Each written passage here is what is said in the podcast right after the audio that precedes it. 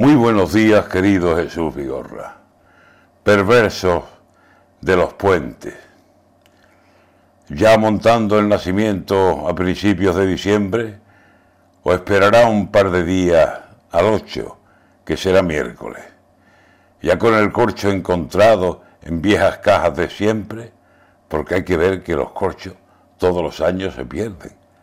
O renovando paisaje con cartones y papeles, madera, poliuretano y otros trucos que bien vienen cuando se trata de hacer un nacimiento decente.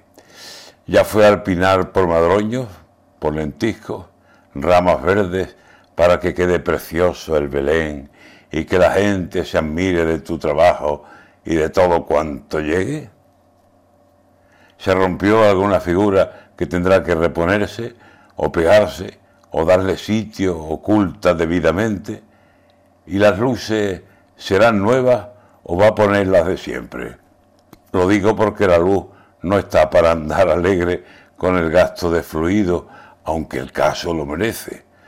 No lo sé, pero está claro que este año con diciembre, según caen días y festivos, como ocurrió tantas veces, lo que va a sobrar seguro en el Belén serán puentes, pero no puentes de barro dejando que la corriente pase por entre sus ojos y se encandilen los peces. Yo digo el puente, uno solo, largo como el de los trenes, el que va desde el día 3 y se alargará hasta el jueves. Los puentes del nacimiento pueden esperar.